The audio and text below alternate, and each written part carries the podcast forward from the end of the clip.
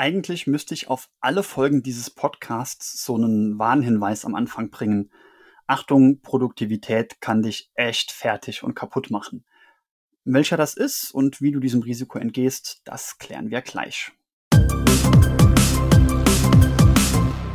Und damit willkommen zu Produktiv hoch 3. In der vorletzten Folge habe ich dir fünf Transformationsstufen genannt, wo du dich von unproduktiv, unorganisiert zu produktiv organisiert entlang bewegen musst. Und der fünfte Punkt, den habe ich da nur angedeutet und heute wird er jetzt eingelöst. Und das ist das große Thema der Fluch von Produktivität oder der Fluch, der oder die produktivste zu sein. Teilen wir das in zwei Teile auf. Teil eins ist der Fluch, der oder die produktivste in einem Team beziehungsweise auf der Arbeitsstelle zu sein. Es gibt Leute, von denen weiß jeder, wenn du denen etwas sagst oder die um etwas fragst, dann machen sie es gar nicht, sie machen es schlecht, sie machen es verspätet, man muss fünfmal nachfragen, man muss nacharbeiten und so weiter.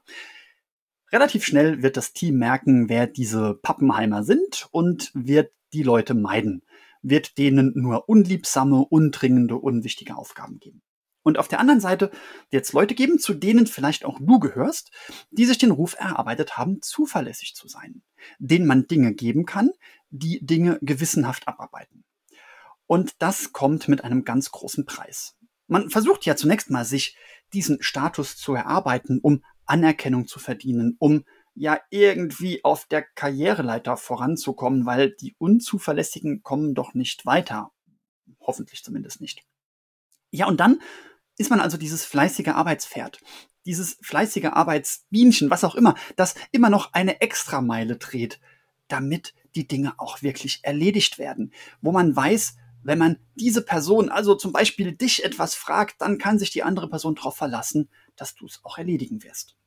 Und der Nachteil ist offensichtlich. Es wird alles bei dir abgeladen. Du wirst zu jedem Komitee, zu jedem Brainstorming, zu jedem Meeting, äh, zu jeder Taskforce oder sonst irgendwas, in jedes Projekt wirst du reingezogen. Alle Leute wollen dich im Projekt haben. Das ist, meinen die nicht böse, aber die wissen einfach, dass du ein Garant oder Garantin für Erfolg bist. Vielleicht ist es rein positiv gedacht. Vielleicht ist es von den anderen Leuten aber auch ein bisschen eigennützig, dass sie wissen, dass sie dann Arbeit bei dir abladen können. Nicht wenige Leute werden das auch versuchen, Arbeit bei dir abzuladen. Und damit hast du einen großen Fluch.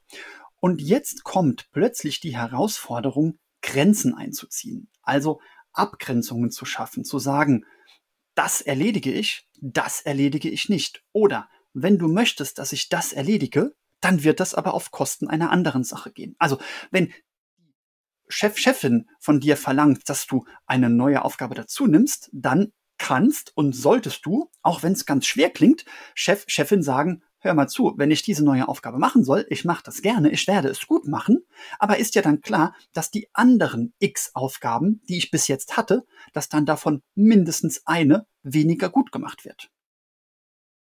Und manche von euch habe ich jetzt gerade, ja, aber das kann ich doch meiner Vorgesetzten nicht sagen, dann denkt die doch schlecht von mir. Vielleicht ist das so, aber wenn das so ist, dann ist es eine Scheißvorgesetzte und dann solltest du den Job wechseln in aller Härte vorgetragen. Das passiert natürlich auch in der Freizeit. Also wenn du produktiv wirst, dann wird es auch so sein, dass in deiner Freizeit Leute sagen, könntest du, könntest du, könntest du, könntest du. Da gilt dann das Gleiche. Da wirst du ein schlechtes Gewissen haben, Nein zu sagen. Dieses schlechte Gewissen muss man überkommen. Und ich weiß, wie schwer das ist, weil das auch für mich tagtäglich die schwerste aller oder die größte aller Herausforderungen ist, regelmäßig und zu den richtigen Dingen Nein zu sagen. Ich mache das auch nicht immer so gut, wie ich es gerne machen würde.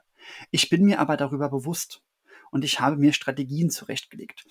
Strategien klingt dann immer so ein bisschen unehrenhaft. Also ich habe mir Strategien zurechtgelegt, wie ich besser nach außen die Meinung vertreten kann, die ich innerlich auch wirklich habe. Und damit ist es eigentlich eine Strategie hin zu mehr Redlichkeit. Und das ist eine gute Sache.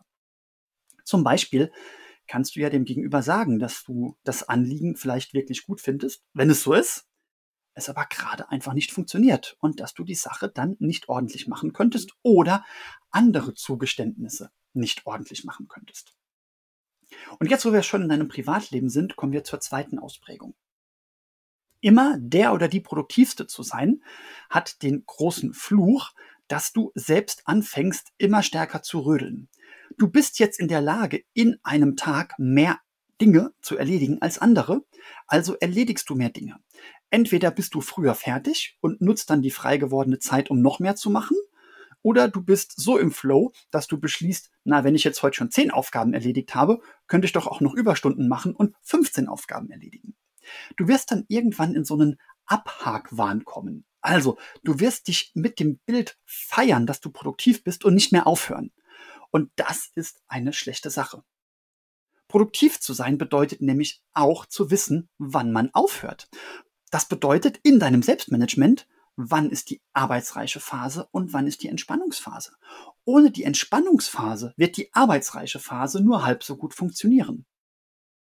Nutze dann auch unbedingt die Entspannungsphase, um deine Strategie, deine Ziele zu überdenken. Wenn du den ganzen Tag im Hassel warst und eine Aufgabe nach der anderen erledigt hast, dann ist es dringend Zeit, sich hinzusetzen, innezuhalten und zu gucken, bin ich noch auf Kurs?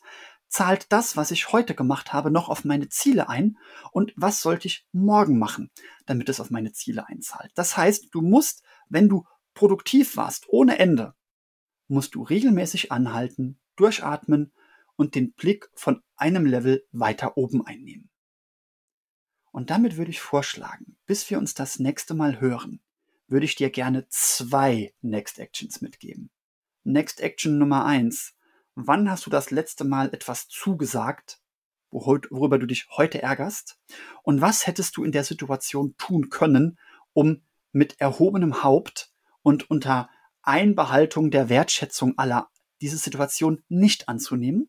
Und Punkt Nummer zwei, was ist aus der Vogelperspektive eine sinnvolle Next Action, die nicht einfach nur produktiv irgendwas abarbeitet, sondern auf dein Ziel zuarbeitet? Wenn du eine Antwort darauf für dich gefunden hast, würde ich mich freuen, wenn du sie mir irgendwo teilst, per E-Mail, auf Instagram, auf LinkedIn, whatever. Ich freue mich immer von dir zu hören. Bis zur nächsten Folge.